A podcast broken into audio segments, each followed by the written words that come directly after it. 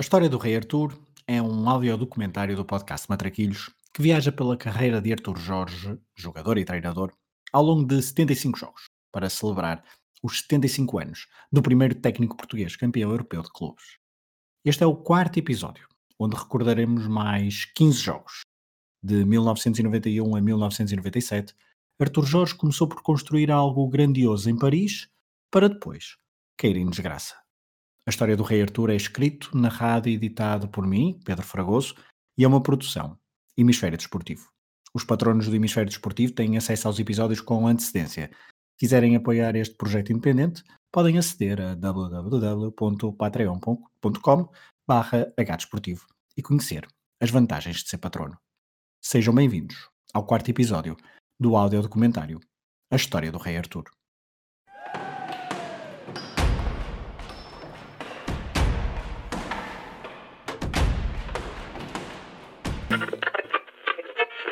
De facto o tempo em que eu passava uh, com os meus amigos, com, enfim, com, com, com, com, gente da minha idade, com miúdos da minha idade, a jogar futebol de manhã à tarde e à noite.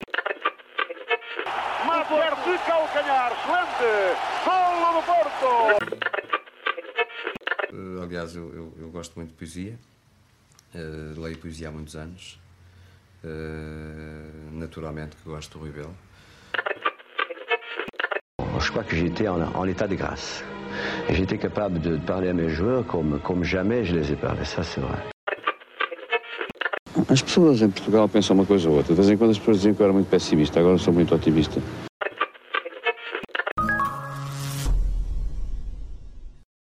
Estamos no verão de 1991. Como contamos no episódio anterior, Arthur Jorge decidirá abandonar novamente o Futebol Clube do Porto, depois de conquistar a Taça de Portugal no Jamor e partir para uma segunda aventura em França. O destino era, outra vez, a capital francesa, mas agora para assumir um clube em franco crescimento. O Paris Saint-Germain, fundado apenas em 1970 e campeão francês até à data apenas uma vez, em 1986, estava decidido a tornar-se num grande clube francês, querendo romper com o domínio do Marselha, que vigorava na altura. Arthur Jorge, com algum reconhecimento em França, não só devido à passagem pelo Racing uns anos antes, mas ainda pela vitória na Taça dos Campeões Europeus em Viena, foi o escolhido para liderar o projeto ambicioso e milionário do PSG, com o Canal Plus como âncora de todo o investimento do clube. Que clube era então este a que chegava Arthur Jorge no verão de 1991? Ouçamos Luís Cristóvão, no podcast Linha Lateral. O Arthur Jorge passa então para o Paris Saint-Germain, Paris Saint-Germain que na época anterior à chegada do Arthur Jorge eh, tinham sido apenas nonos classificados da, uh, da Liga Francesa. Uma Liga Francesa à época que era claramente dominada pelo, pelo Olympique de Marselha, que era a grande equipe francesa e também com, com sucesso nas competições europeias, mas que, era uma, que acabou por ser uma equipa também pois, muito marcada pela, pela polémica e que acabou realmente até por perder um título devido à, à corrupção. Mas era um Paris Saint-Germain que estava a, a, começar a fazer um investimento também para a constituição de um, de um grande clube na capital. Uh, Arthur Jorge é escolhido para ser o líder dessa, dessa equipa, claramente. E há aqui assim uma série de uh, paralelos, digamos assim, com a realidade atual. Apesar da, da, da dimensão financeira não ser tão diferente em relação à, à, à concorrência, porque claramente o Marselha manteve-se como a equipa mais forte ainda de, de França nestas primeiras épocas, mas é uma aproximação do Paris Saint-Germain e um Paris Saint-Germain a pensar na dimensão europeia. Luís Cristóvão já nos abriu o apetite para abordarmos as temporadas do técnico português ao serviço do PSG. Após o nono lugar de 90-91, o clube deu a Arthur Jorge condições financeiras para atacar o mercado. Houve uma espécie de revolução geracional no clube, com a saída, por exemplo, do histórico avançado jugoslavo de 36 anos, Safet Suzic. As principais contratações para 91-92 vieram de clubes portugueses. Do Futebol Clube do Porto, levou o defesa Geraldão. Do Benfica, uma dupla também de jogadores brasileiros. Ricardo Gomes, defesa, e Valdo, médio criativo. Ambos internacionais pela seleção brasileira e ambos que tinham vestido a camisola canarinha no Mundial de 90. A estes reforços juntou-se a meio da época 91-92 um tal de David Ginola, vindo do Brest, jogador que Arthur Jorge conhecia bem do início da sua segunda temporada no Matra Racing, pois o jovem de 21 anos David Ginola tinha acabado de chegar ao clube. Na temporada 91-92, Arthur Jorge concentrou atenções no campeonato, pois não havia competições europeias para disputar. Mas o arranque levantou muitas dúvidas. Lembram-se de termos destacado o facto do técnico português ter sido o rei dos empates ao serviço do Mata Racing? Pois nas primeiras cinco jornadas da primeira divisão francesa, o PSG somou cinco empates, sendo que o quinto deles foi em Marselha, o Alva a bater. Mas esse não é o primeiro jogo que destacamos neste episódio. O 46 desta viagem pela carreira de Artur Jorge. Temos de avançar uma jornada para falarmos da primeira vitória oficial do técnico Luz ao serviço do PSG. A 17 de agosto de 1991, no Parque dos Príncipes, o PSG recebia o Mónaco de Arsène Wenger, vice-campeão em título, vencedor da Taça de França e que nessa época de 91-92 chegaria à final da Taça das Taças, disputada em Lisboa, no Estádio da Luz.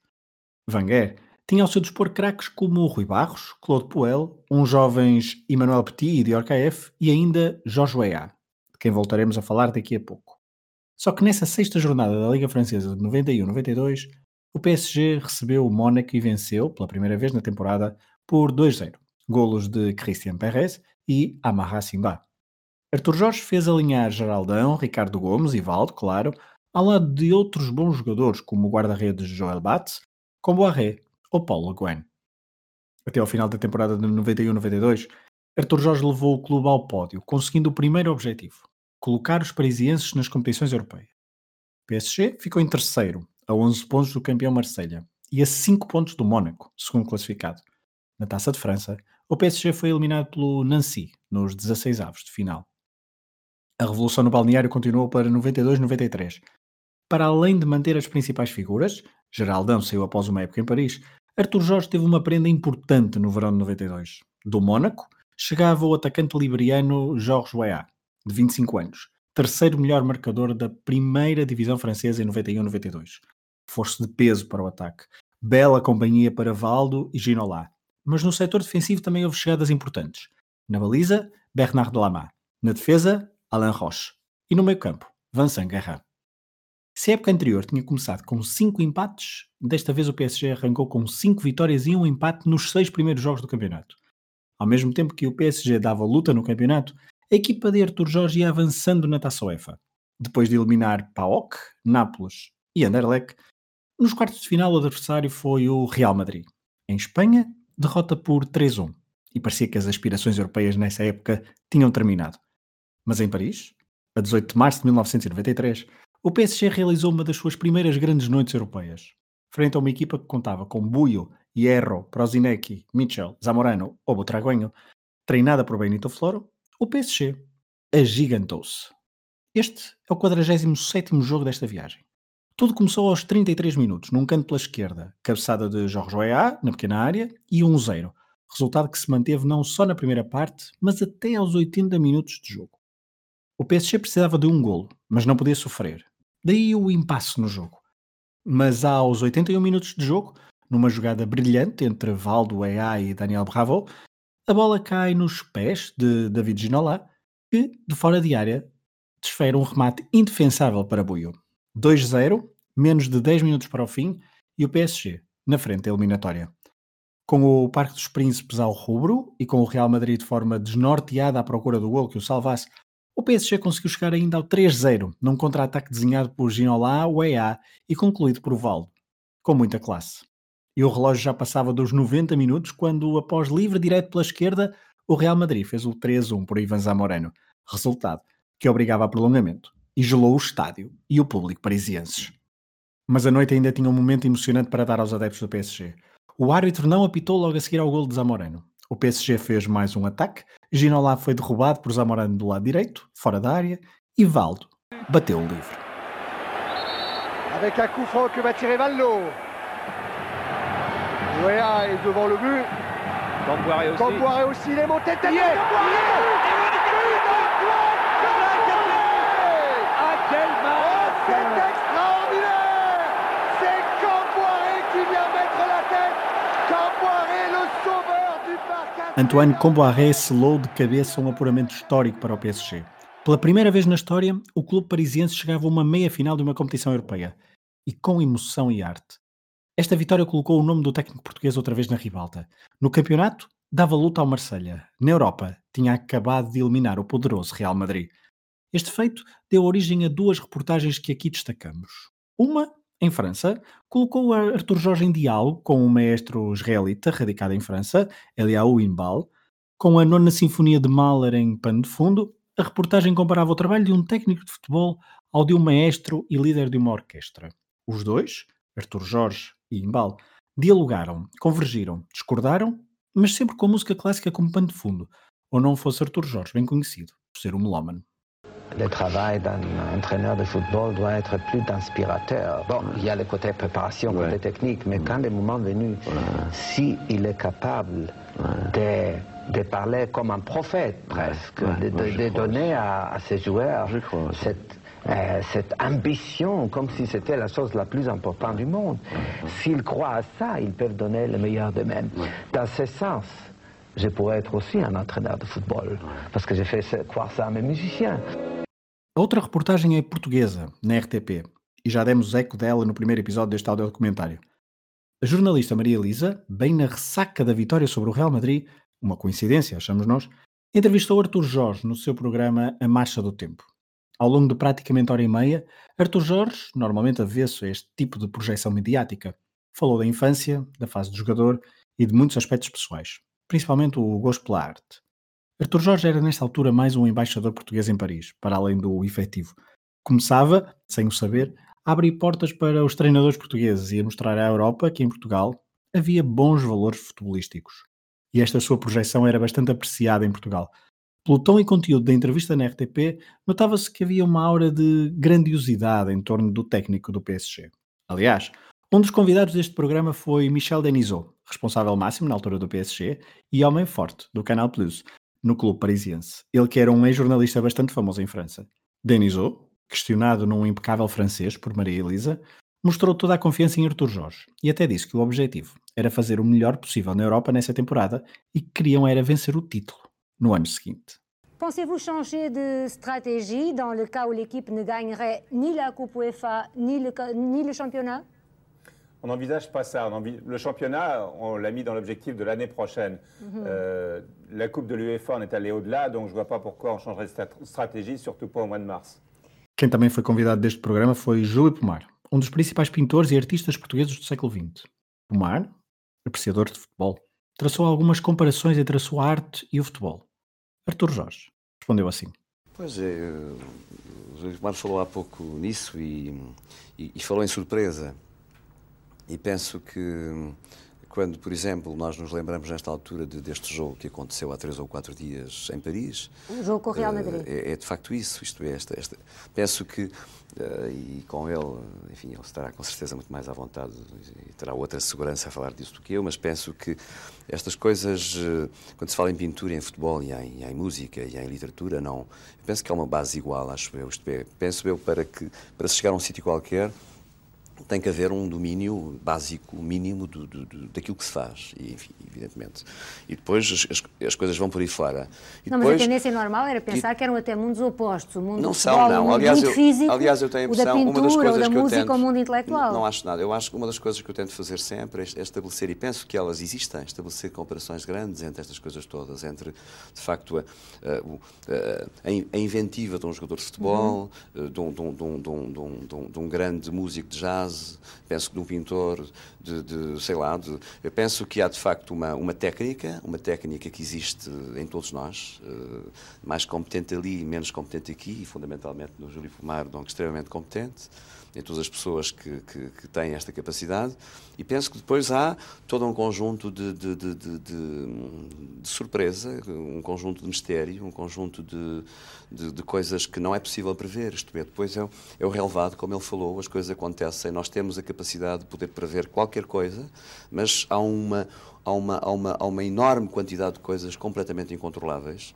Uh, e penso que são essas coisas incontroláveis que fazem o mistério da vida e, e o interesse uh, que nós, uh, o interesse destas coisas todas, penso que da pintura, penso que da, da música e do futebol também, porque não? Voltemos ao futebol e a Paris. Até final da época de 1993, o PSG perdeu nas meias finais da Taça UEFA, frente à Juventus de Trapattoni e Roberto Baggio, não conseguindo o apuramento para a desejada final. No campeonato, e vamos agora ao jogo número 48 deste áudio documentário, o PSG lutou até ao fim com o Marselha pelo título.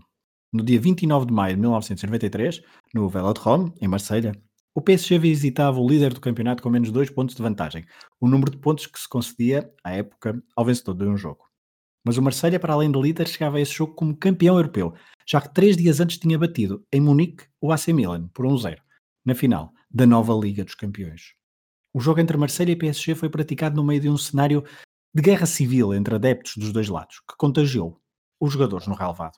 Houve de tudo neste jogo, que foi caótico.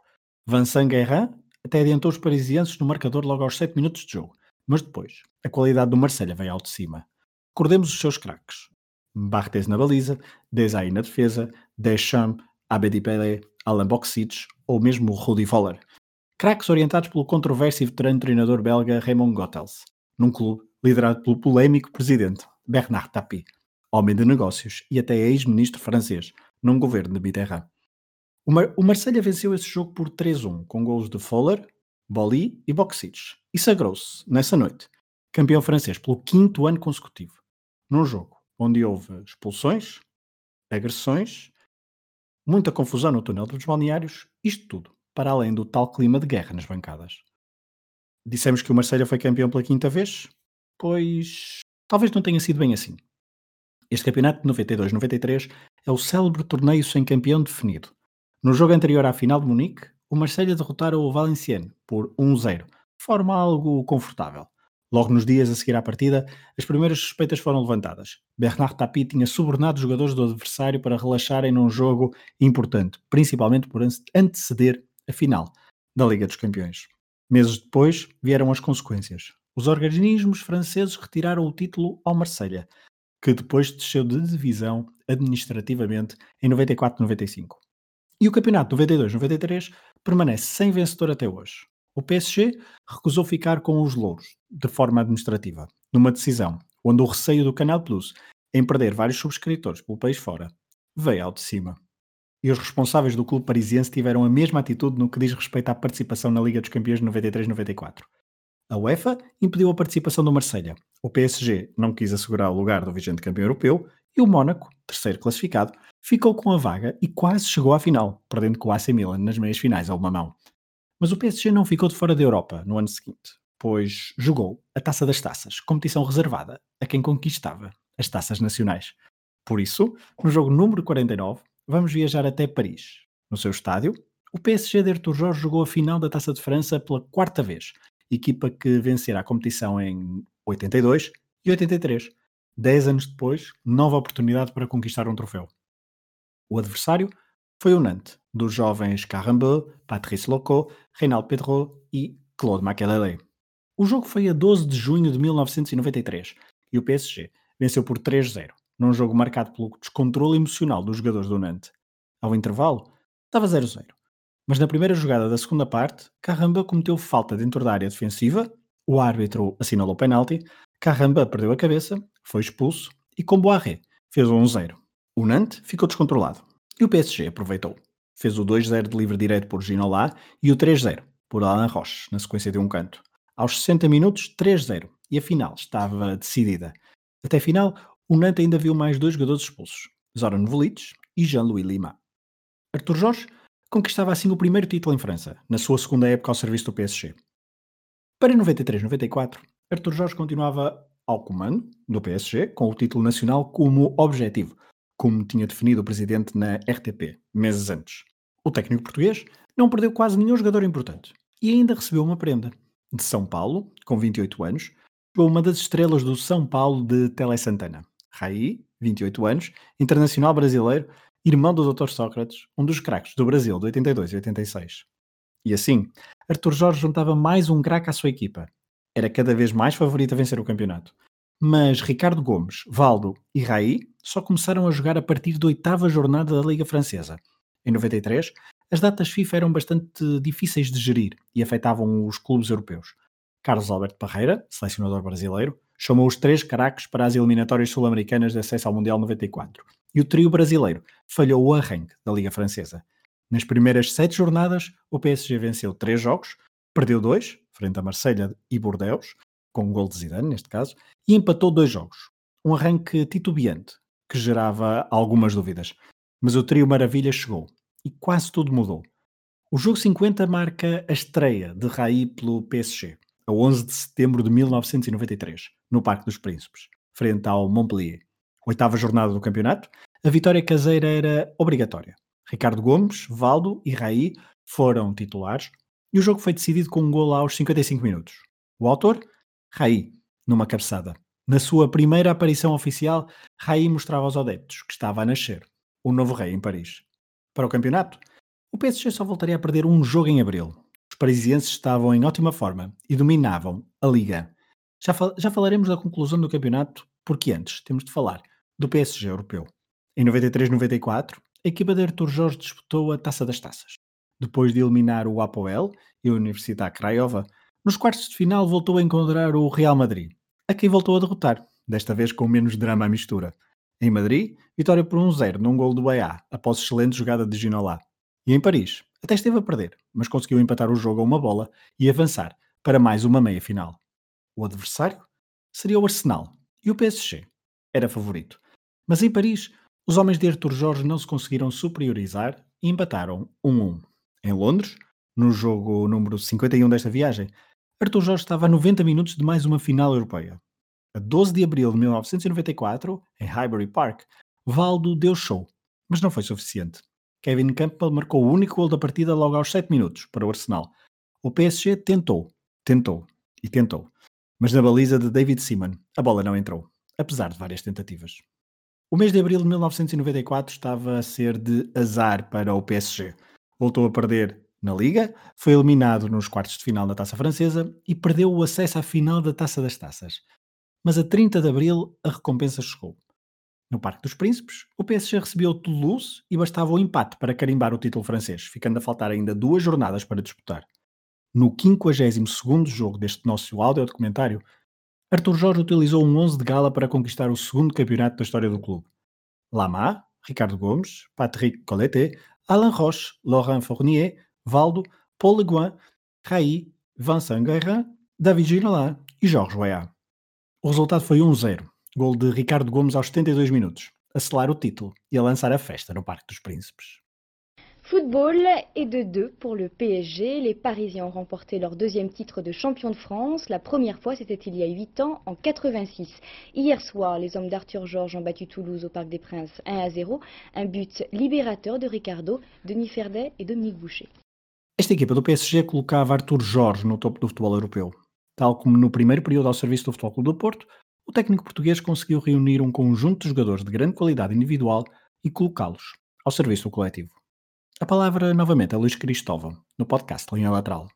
Uh, ao longo destes anos de Artur Jorge, dos tempos áureos de Artur Jorge, permite-se acompanhar aquilo que é um treinador de escola, um treinador com uma visão de organização de jogo muito límpida, digamos assim, profundamente estratégico, na forma como consegue adaptar conjuntos de jogadores muito talentosos para aquilo que são os objetivos em cada uma das partidas, eh, objetivos competitivos que, que vai tendo, uh, mas nunca renunciando àquilo que é o talento dos jogadores. E eu creio que isso é, é talvez o mais interessante, que é, estamos a viver aqui nos anos 80, uma discussão que já vem dos anos 70, que tem que ver com cruzamento entre equipas mais organizadas, que eram vistas chamadas equipas mais táticas, mais defensivas, não é? Ou equipas mais de talento, que muitas vezes não potenciavam tanto a organização, mas potenciavam muito a sua individualidade, a qualidade dos jogadores, de um futebol mais ofensivo. E o que vemos com Artur Jorge, e por isso é que eu acho que em termos de modernidade, Artur Jorge está a acompanhar aqui tendências uh, e, e, está, está na frente também, com mais treinadores, mas ele está na frente, está no grupo da frente dos treinadores europeus, a conseguir gerir o que é organização com o que é o talento. Tu não vês em momento algum nem Madger, nem Fudre, nem OEA, nem Ginola, nem Valdo a renunciarem ao talento que têm para desequilibrar. Mas vê-los também, muitas vezes, associados no coletivo a desempenharem funções que o jogo exige. Arthur Jorge nem festejou muito o título francês. Apesar de ter contrato por mais uma temporada no Clube de Paris, o técnico anunciou ainda antes do campeonato terminar que abandonaria o PSG no final da temporada 93-94. E aí começaram os rumores. Em Espanha, principalmente depois de eliminar duas vezes o Real Madrid, a empresa da capital espanhola colocava o treinador português como um dos principais candidatos a assumir o lugar do treinador do clube Berengue. Sérgio Vilarinho, historiador espanhol, conta-nos mais sobre estes rumores e sobre a percepção que havia em Espanha do treinador português. Artur Jorge é para os aficionados espanhóis unha certa idade un home que nos trae ao fútbol de inicios e a mediados dos anos 90 a un Paris Saint-Germain eh, de categoría e a un técnico de moda e de prestixio Para daquela xa Artur Jorge sonara para o Real Madrid, De feito, ese mesmo verán do ano 94 fora o máximo favorito para ser o adestrador do clube branco, pero as súas exixencias económicas pediu alrededor de 150 millóns de pesetas, que sería como un millón de euros, máis ou menos, agora mesmo. Esas exixencias económicas fixeron imposible a operación. E outro Jorge Valdano eh, tomou os mandos. O técnico portugués estaba fora da órbita do Real Madrid. Ese era o seu nivel.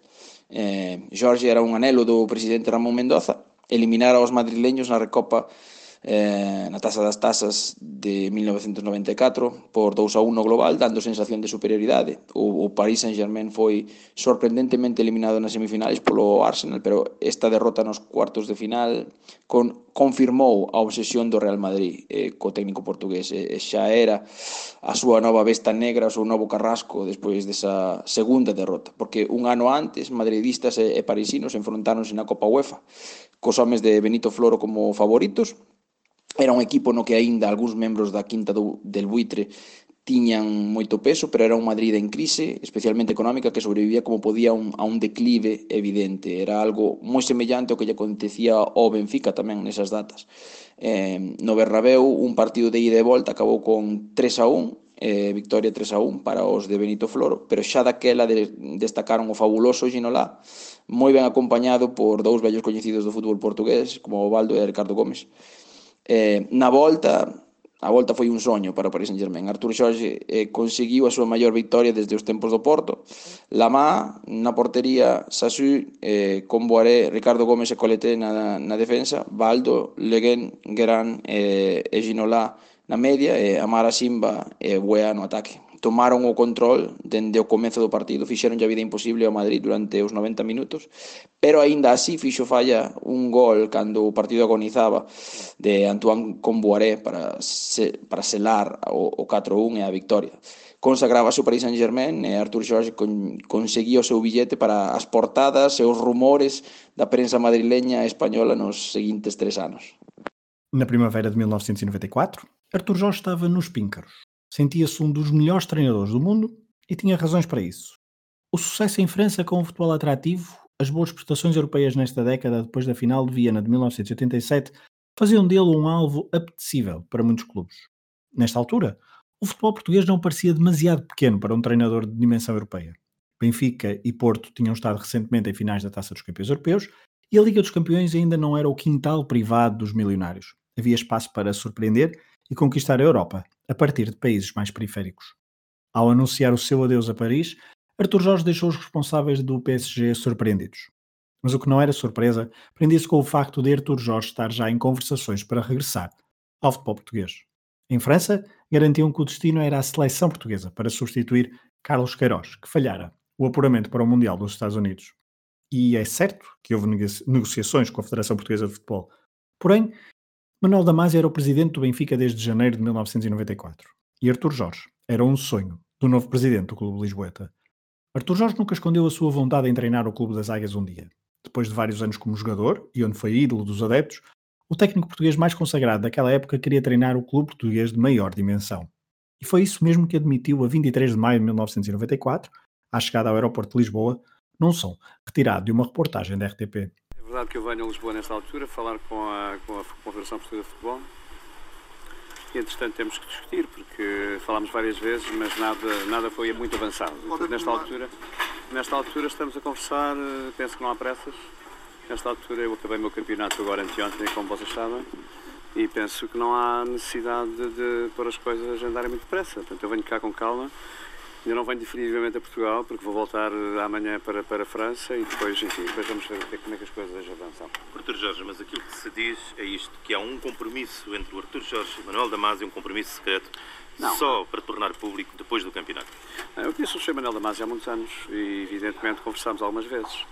Mas, de qualquer maneira, nada disso é verdade. Não há nenhum compromisso uh, secreto. Uh, penso que há apenas uh, a vontade que um dia as coisas acabem bem. E o que é Mas este ano? Penso que o Benfica, nesta altura, veria com meus olhos, com bons olhos, que eu trabalhasse no Benfica um, um dia mais tarde. E obviamente eu também, quer dizer, como devem calcular, sou treinador de futebol e qualquer treinador gostaria de treinar o Benfica um dia, não é? Estas declarações foram proferidas quando faltavam quatro jornadas para o fim do campeonato que o Benfica já liderava depois dos 6-3 em Alvalade, a 14 desse mês. A equipa de Tony confirmaria o título nacional depois de dois segundos lugares atrás do Porto de Carlos Alberto Silva. Foi um título duro, depois de um verão de 93 bastante atribulado, mas que teve, no jogo em Alvalade, um dos seus pontos altos, não esquecendo também que o Benfica, à semelhança de Artur Jorge, foi eliminado nas meias finais da Taça das Taças de 93-94, neste caso pelo Parma. Mesmo assim, os desejos de Manuel Damasio e Artur Jorge encontraram-se e realizaram-se. Técnico português, campeão em França pelo PSG, era o novo treinador do Sport Lisboa e Benfica para a temporada 94-95. Manuel Neves, adepto do Benfica e coautor do livro Lá em Casa Mando Eu, resume assim como encararam os adeptos do clube a chegada do treinador que, anos antes, tinha colocado o rival no topo da Europa.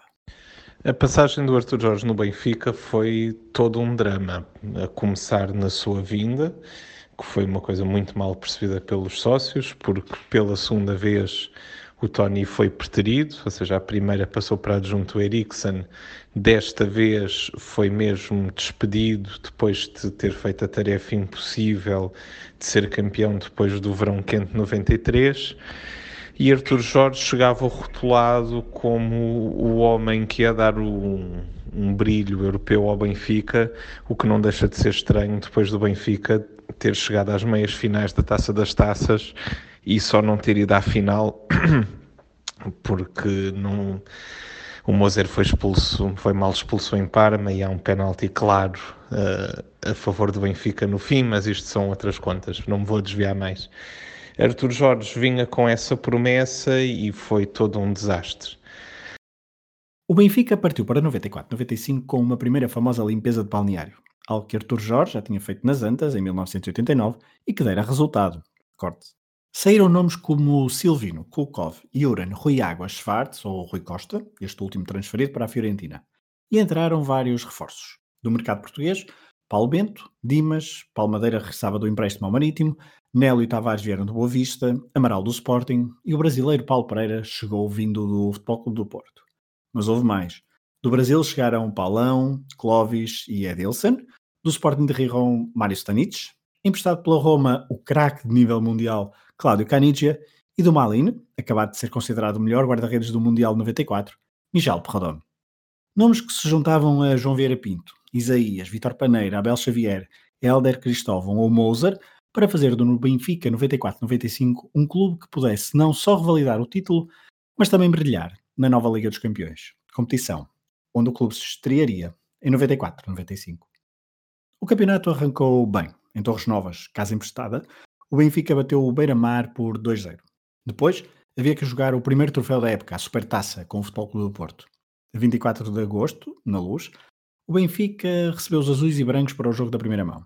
No jogo 53 deste audiodocumentário, o árbitro Carlos Calheiros mostrou cinco cartões vermelhos. Três para o Benfica, Abel Xavier, Nelo e Joveira Pinto, e dois para o Porto, Secretário e Rui Filipe, naquele que seria o último jogo da carreira do meio portista, que esteve nos Júniores do Futebol do Porto, quando Artur Jorge chegou às Antas em 1984. Rui Filipe, que nunca fez parte do plantel principal do Porto enquanto Artur Jorge foi treinador, marcou na luz quatro dias antes de morrer num acidente automóvel. Um golo muito bonito, depois de sentar Prodon e de marcar de Trivela. Um golo que não foi suficiente para vencer, porque Vitor Paneira empatou, o jogo terminou 1-1 e tudo se decidiria nas Antas, um mês mais tarde.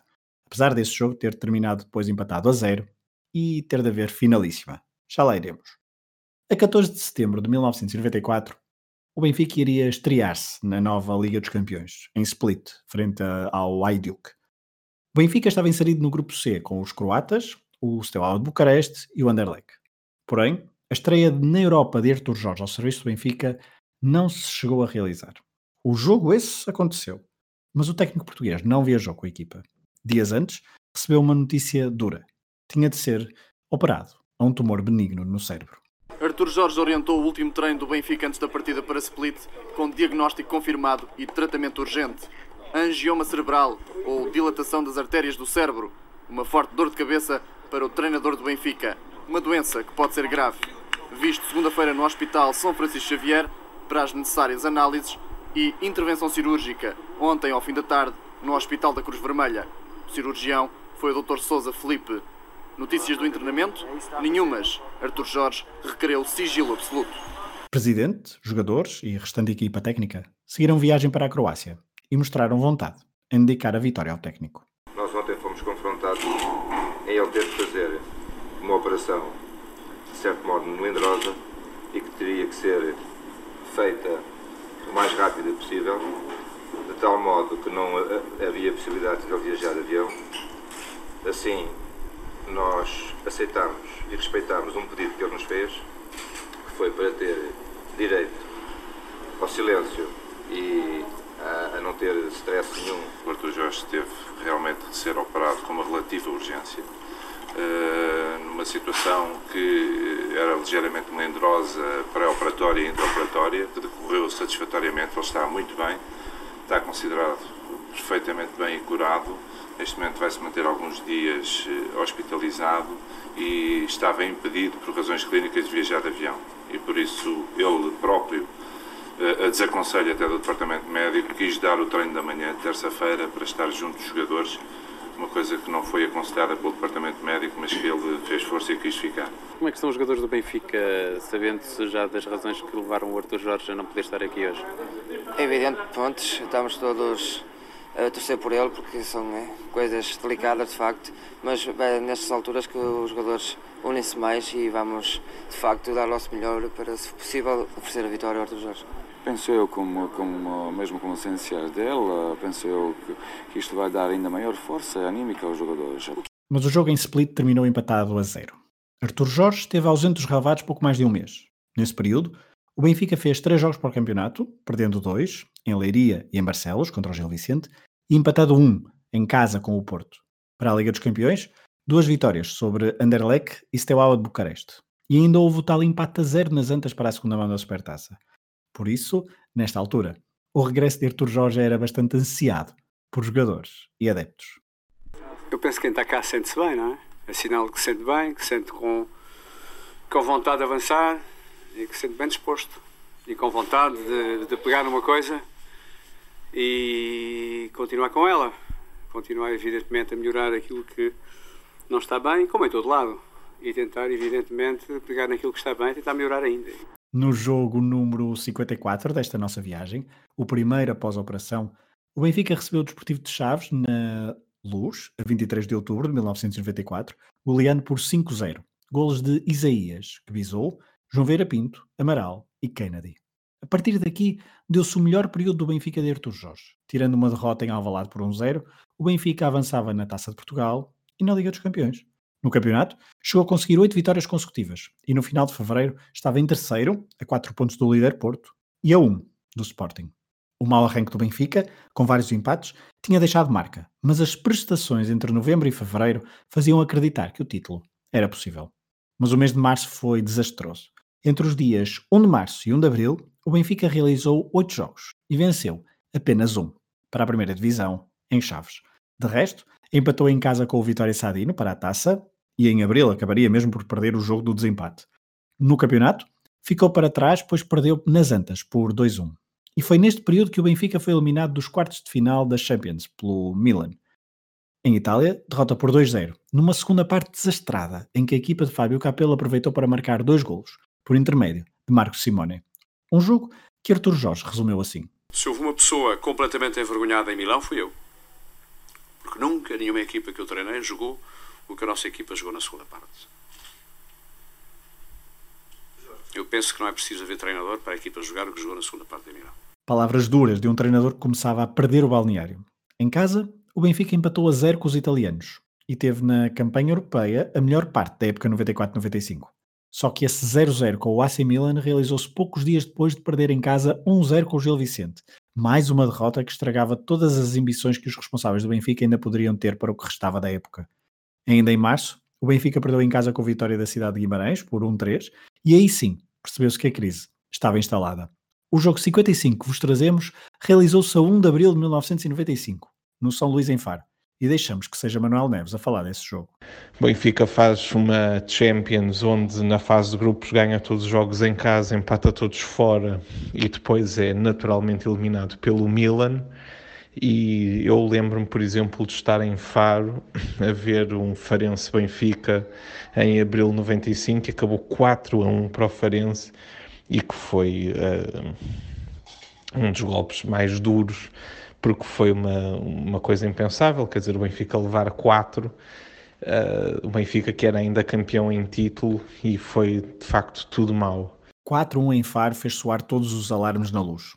O Farense de Paco Fortes marcou por Jorge Soares, Moussa Neto, que bisou, e Assan. Para o Benfica, marcou Edilson. O campeonato estava entregue.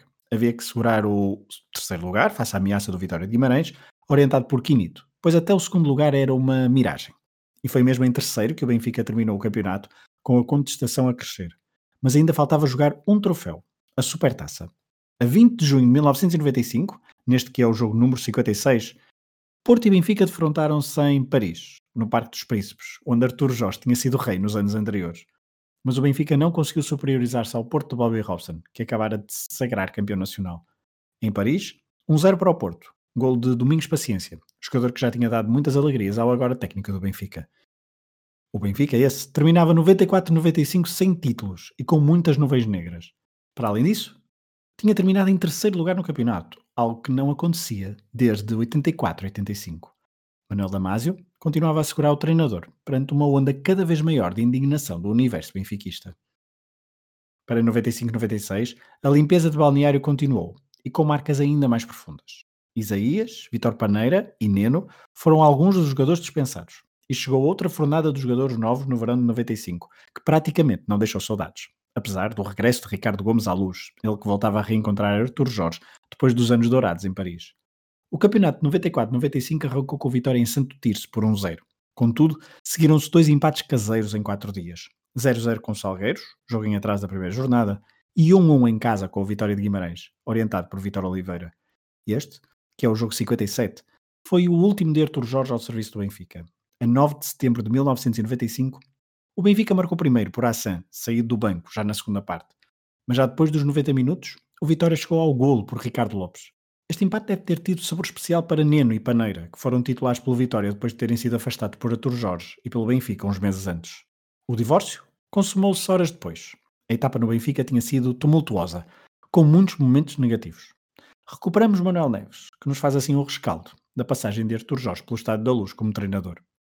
Artur Jorge acabou por ser quase uma figura uh,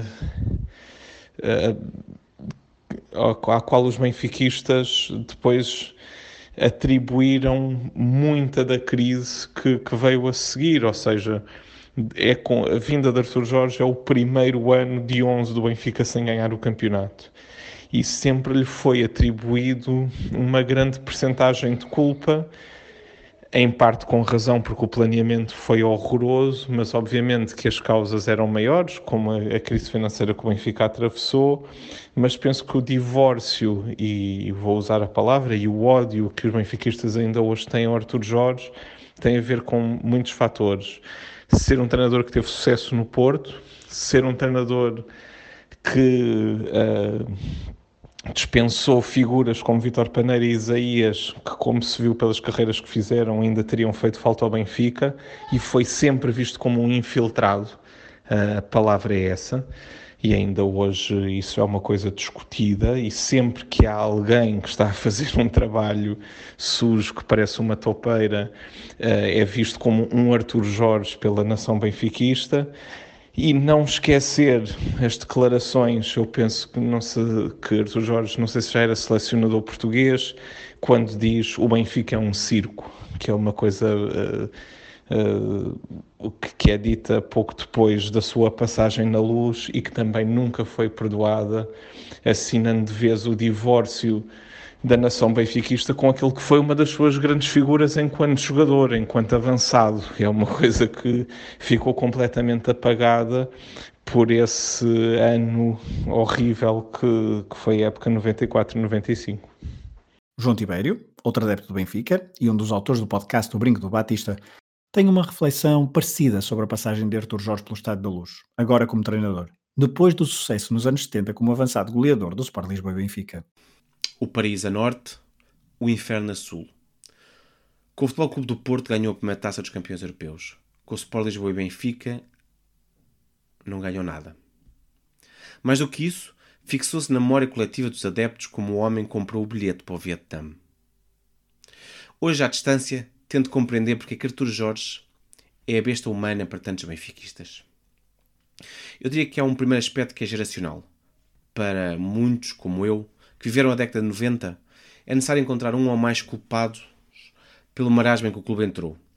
A política e resultados desportivos uh, foram catastróficos e ele estava à frente da equipa quando tudo começou a descarrilar.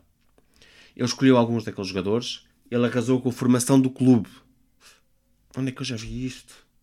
Se a vitória de 93-94 permitiu mascarar alguns problemas do clube, a revolução que seguiu não trouxe resultados. Talvez Artur Jorge, um amante converso de Che Guevara, achasse que era preciso ir de derrota em derrota até à vitória final. Ou que Sartre tinha toda a razão quando escrevia que o inferno são os outros. Mas parece-me óbvio que foram demasiadas derrotas e que o, inferno vivia-se na luz. Infelizmente não era o inferno que nós, adeptos benfiquistas, mais desejávamos. Um segundo aspecto que não é de menosprezar é que aquele período é um, é um período de afirmação internacional do, do Porto ainda por cima na fase de início da Liga dos Campeões, num, num formato renovado. A queda do Benfica parecia associada ao crescimento a norte e ficou fácil criar teorias de conspiração sobre quem estava por trás disto. Hoje conseguimos também perceber que Artur Jorge foi um bote expiatório numa política financeira uh, quase pecaminosa de Jorge Brito e Damásio. Ele cometeu erros, mas o cenário do Benfica já era dramático.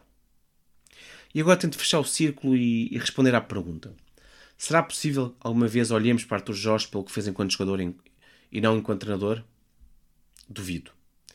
Como jogador esteve acompanhado por outros enormes. Nunca foi a vedeta. Enquanto treinador, a sua imagem estará sempre ligada ao início de uma das piores fases da história do clube. E digo isto depois de um exercício em que tentei reexaminar o passado, dar-lhe uma nova oportunidade. Mas não fica fácil quando ele despachou Vitor Paneira, um dos grandes, não fica fácil quando vamos buscar Prodome ou Canígia, mas não ganhamos nada. Não fica fácil quando as recordações deste período só nos oferecem jogadores demasiado medianos para um clube que poucos anos antes lutava pela final da Taça dos Campeões Europeus. Arthur Jorge, enquanto treinador, será sempre a face do Benfica que perdeu algo de divino. Um Benfica se tornava num clube terreno, um clube que podia passar anos sem ganhar nada. Não é fácil perdoar isto. Quase 30 anos depois, podemos dizer que não foi só o Clube da Luz a entrar numa espiral de maus resultados. Artur Jorge começou, com a sua passagem pelo Benfica, um percurso claramente descendente. Meses depois da sua saída do Benfica, em dezembro de 1995, Artur Jorge conseguiu um novo desafio. A seleção da Suíça tinha acabado de se apurar para o Europeu de 96, em Inglaterra, com o técnico britânico Roy Hodgson ao comando. Depois do sucesso na Suécia, nos anos 80, Hodgson conseguiu levar a seleção suíça a um Mundial o de 94, 28 anos depois da última participação, em 96, tendo sido eliminada pela Espanha nos oitavos de final nos Estados Unidos. De seguida, apurou os suíços para o primeiro europeu da sua história. E estes feitos fizeram com que o Inter de Milão se interessasse pela sua contratação. Num primeiro momento, o técnico inglês acumulou os dois cargos, o de selecionador e o de treinador da equipa Nerazzurra, mas rapidamente percebeu que teria de se concentrar no seu trabalho em Milão e abandonou a seleção para desgosto dos adeptos suíços, que o consideravam um herói nacional. A Federação Suíça encontrou em Arthur Jorge substituto de Hodgson, e o técnico português viu ali uma oportunidade perfeita para relançar a sua carreira internacional. O apuramento estava consumado, ia estar no primeiro europeu com 16 seleções, podendo mostrar-se numa montra internacional, comandando uma equipa com vários talentos. Só que a sua passagem pelo cargo foi muito atribulada.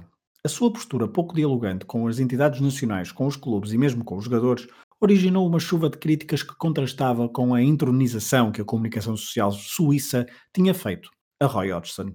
Os resultados nos amigáveis de preparação não ajudaram e a gota d'água foi a convocatória para o Euro 96. Alan Suter, avançado que brilhara no Mundial 94 e que jogava no futebol alemão, foi deixado de fora perante uma pressão nacional contrária à decisão. O mesmo aconteceu com Adrian Knupp, outro homem de ataque que estivera em evidência no torneio americano dois anos antes.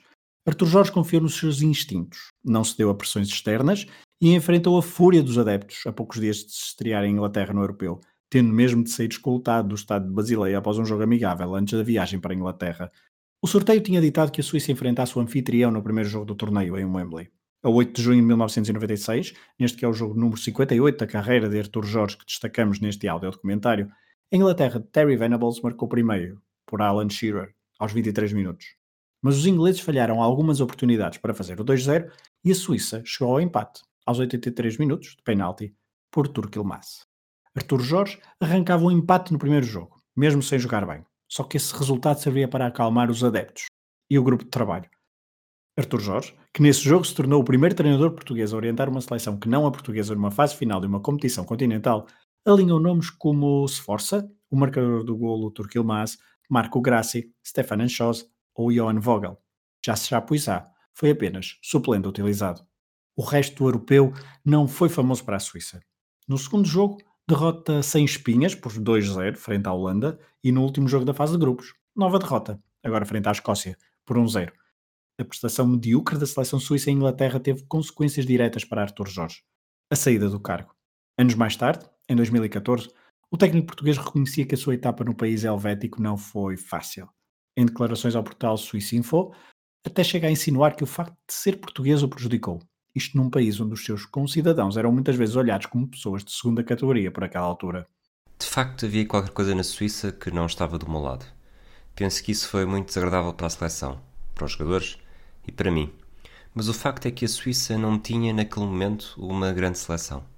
E fiz o que era possível. No primeiro jogo do Europeu, nós empatámos com a Inglaterra, o que mostra que não estávamos assim tão mal. Mas o que se passava à minha volta era uma situação muito desagradável. Talvez a culpa tenha sido do bigode. Benfica e Seleção Suíça foram dois projetos falhados de um treinador que, nas suas conversas com a imprensa, raramente demonstrava humildade e reconhecimento de alguns erros. Estava numa fase da carreira que contrastava praticamente com todo o seu percurso no futebol, incluindo a sua fase de jogador. Era necessário inverter o rumo dos acontecimentos, e nada melhor, pensou ele, do que regressar à Federação Portuguesa. Portugal tinha uma geração de ouro praticamente em ponto rebuçado com muitos dos seus craques a alinhar em clubes de topo do estrangeiro. Rui Costa, Luís Figo, Paulo Sousa, Vitor Bahia ou Fernando Couto eram os expoentes máximos de uma geração que no Euro 96 foi traída pela falta de golo e alguma inexperiência. António Oliveira decidira abraçar o projeto de fazer do Porto tricampeão pela primeira vez na história. Artur Jorge não recusou regressar a um cargo que tinha exercido já em 1990 e que esteve perto de voltar a exercer em 1994. Não fosse o chamamento do presidente do Benfica, Manuel Damasio. O objetivo agora era a qualificação para o Mundial 98, em França, onde os muitos imigrantes portugueses queriam ajudar a embalar a equipa das esquinas até um lugar no topo. O grupo de qualificação, no entanto, não augurava facilidades. Alemanha, Ucrânia, Arménia, Irlanda do Norte e Albânia eram os adversários. O primeiro jogo resultou em empate, a zero, na Arménia, e o segundo jogo não trouxe melhores memórias. A 5 de outubro de 1996, em Kiev, no mesmo estádio onde nove anos e meio antes tinha carimbado bilhete para a final de Viena com o Futebol Clube do Porto, Artur Jorge tinha um jogo quase decisivo. Para este, que é o jogo número 59 desta nossa viagem, Artur Jorge estava mesmo assim confiante. Assim o demonstrava, aos microfones da RTP antes do jogo. Tudo ou nada não, mas é um jogo mais difícil porque nós não, não ganhamos. Antes. E pronto, estamos cá, sabendo, sabemos isso Acho que nós, na altura em que jogamos na Arménia, as coisas estavam um bocadinho mais difíceis para nós, porque era um princípio da época, nesta altura os jogadores estão um bocadinho melhores, um, já recuperam um bocadinho mais depressa e, e pronto, estou a pensar que é importante este jogo e eu acho que está tudo a pensar bem, está tudo a pensar positivamente e portanto eu acho que amanhã que a equipa vai entrar em campo de outra maneira e vai se portar de outra maneira e vai ganhar. Já a constituição da equipa para amanhã? Sim, a equipa vai ser o Vitor Bahia, o secretário, Fernando Couto, Helder e Rui Jorge, Paulinho Santos, Oceano, Figo, uh, Rui Costa, Sapinto e João Pinto. Portanto, esta equipa vai jogar, penso que é uma equipa uh, com, com bons jogadores, com, com jogadores em melhor forma, uh, o grupo é bom, nesta altura já conhecemos melhor a, Arme a, Ucrânia, os jogadores nesta altura estão a ver vídeos também, enfim, vamos continuar a falar sobre estas coisas todas e, portanto, parece-me que está tudo, está tudo bem disposto. Este 11 não foi capaz de ultrapassar a seleção ucraniana que se adiantou no marcador aos 3 minutos de jogo após erro infantil de Vitor Bahia. Portugal, ciente da importância do jogo, teve de atacar a baliza ucraniana, mas só aos 83 minutos foi capaz de marcar. Gol de João Vieira Pinto. Quando a seleção portuguesa tentava o segundo gol, sofreu de forma passiva o segundo gol ucraniano que fechou o jogo, da autoria de Yuri Maximov. Dois tropeções a abrir a qualificação não auguravam nada de bom. E o ponto mais baixo desta campanha na qualificação talvez nem tenha acontecido num relevado. A 26 de março de 1997, no Jamor, numa consideração da seleção portuguesa antes da viagem para a Irlanda do Norte, dá-se a célebre agressão de Sapinto a Artur Jorge. O avançado do Sporting, que não tinha sido convocado pelo técnico, deslocou-se ao Jamor para um pequeno ajuste de contas mais emocional. O resultado foi uma agressão e posterior suspensão. A reportagem da RTP na altura revela mais detalhes e declarações do próprio Artur Jorge, poucas horas depois do sucedido. Depois do treino e em conferência de imprensa, ainda eram visíveis as marcas da agressão na face de Artur Jorge mas o selecionador nacional desvalorizou o caso. São situações que não, me parece que nesta altura não têm nenhuma importância. Vamos discutir, na, na, na, minha opinião, na minha opinião, aquilo que é mais importante para mim e para nós, para a seleção nacional, e parece-me que é, é uma situação, é, é, é um assunto fora da seleção nacional e não tem nada a ver, não tem nada a ver com este jogo lá fora. Artur Jorge estava longe de ser uma figura consensual em Portugal, como tinha sido no início da década de 90. Os maus resultados e as decisões controversas não ajudavam a imagem de um treinador cada vez mais isolado. Mesmo assim, no início da época desportiva de 97-98, a qualificação para o Mundial de França não estava totalmente hipotecada. Era preciso vencer na Alemanha, atual campeão europeu em título, e um colosso do futebol mundial. A 6 de setembro de 1997, no Olímpico de Berlim, Portugal jogava o tudo ou nada neste grupo de qualificação. Porém, se ouvirmos Artur Jorge antes do jogo, nem parece que a coisa seria assim tão dramática. Penso que deve, deve ser a pessoa, como os jogadores também, somos as pessoas mais otimistas em termos da nossa qualificação, partindo que vamos fazer um bom jogo com a Alemanha e a seguir, mesmo que, que, que com a Alemanha as coisas não corram tão bem como estamos aqui a pensar, as coisas ficam completamente em aberto e depois no último jogo basta-nos ganhar em casa e a Arménia não perder com, com, com, com, a, com a Ucrânia. Portanto, são situações perfeitamente viáveis, as coisas estão completamente em aberto e, portanto, nesta altura, como noutras situações quaisquer, portanto, o meu contrato é para cumprir é isso que eu quero cumprir. Esse cenário que referiu da Arménia não, não perder com a Ucrânia, Portugal eventualmente não ganhar na Alemanha, não é demasiado otimista, muitos acusam-no de ser demasiado otimista a pensar assim? As pessoas em Portugal pensam uma coisa ou outra. De vez em quando as pessoas diziam que eu era muito pessimista, agora sou muito otimista. Não, uh, nenhum de nós pensa que não vamos fazer um bom resultado neste jogo, percebe? E penso que temos que olhar para a frente, porque o jogo também é um jogo. Um bom resultado é só ganhar? Eu penso que um, um empate na Alemanha era um bom resultado para mim. Depois de, em 1985, Portugal, com o gol de Carlos Manuel em Stuttgart, ter assegurado o bilhete para o Mundial de 86, era também na Alemanha que Portugal teria de vencer se não quisesse esperar combinações estranhas de resultados para chegar ao Mundial francês. Mas a 6 de setembro de 1997, Portugal não foi capaz de vencer os alemães. Depois de aguentar a pressão germânica na primeira parte, Portugal foi mais atrevido na segunda e chegou ao golo, por intermédio, de Pedro Barbosa aos 71 minutos. Três minutos depois, Rui Costa teve nos pés o segundo golo do jogo, mas no duelo com Kopka falhou o remate certeiro. Segundos depois, sobe a placa com o seu número 10, dando ordem de saída do campo para entrar Sérgio Conceição.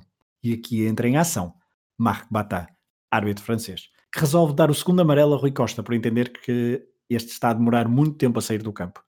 A expulsão revolta o jogador português e destabiliza todo o grupo. Os alemães, em superioridade numérica, forçaram o ataque e chegaram ao empate por Ulf Christen, aos 80 minutos, que bateu o veterano Silvino, chamado a titular, face às lesões existentes. Portugal empatava, um resultado que não seria suficiente porque a Ucrânia venceu na Arménia. Artur Jorge voltava a falhar mais um objetivo. Era o terceiro projeto consecutivo em que não tinha sucesso. Começamos este episódio em Paris, no início dos anos 90, onde Artur Jorge se tornou rei. Terminamos, em 1997, com um Artur Jorge à deriva, com sua popularidade em queda e nitidamente à procura de um rumo estável e de sucesso para a sua carreira. Dez anos depois da conquista da Taça dos Campeões Europeus em Viena, estaria o técnico português a perder o comboio da modernidade? Ele que tão revolucionário foi nos anos 90 quando começou a sua carreira? Aos 51 anos, Arthur Jorge sentia que podia dar muito mais ao futebol. No próximo episódio, o quinto e último do áudio documentário A História do Rei Arthur, perceberemos que rumo levou a sua carreira, depois desta descida aos infernos em que se tornaram as suas passagens pela luz e pelas seleções da Suíça e de Portugal. Se na conversa com o maestro israelita promovido pela televisão francesa, Arthur Jorge reconheceu que no intervalo em Viena, no Prater, sentiu-se em estado de graça, agora talvez estivéssemos a presenciar o princípio do fim.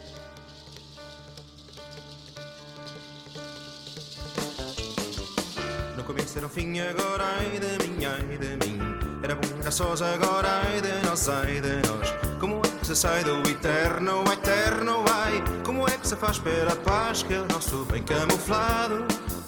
Dá-se a querer emancipado, soma cada um para seu lado. Perfeito casal habitué da corona social Estrelhou, estrelha sou. Para saber se porquê Para saber se porquê Para saber se porquê Para saber se porquê. O fim de todo É o recomeço e olha bem que mereço. Tratar bem do